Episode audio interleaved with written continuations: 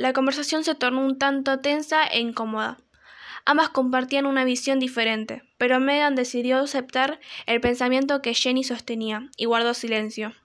Los días pasaron y las chicas conversaban más distantemente. Jenny se volvió a sentir sola, sintió que había perdido a la única persona en la que podía confiar. Pero eso ya no importaba. Megan se estaba metiendo en un tema personal, el cual sabe que prefiero borrar de mi mente y pasar de página, pensó.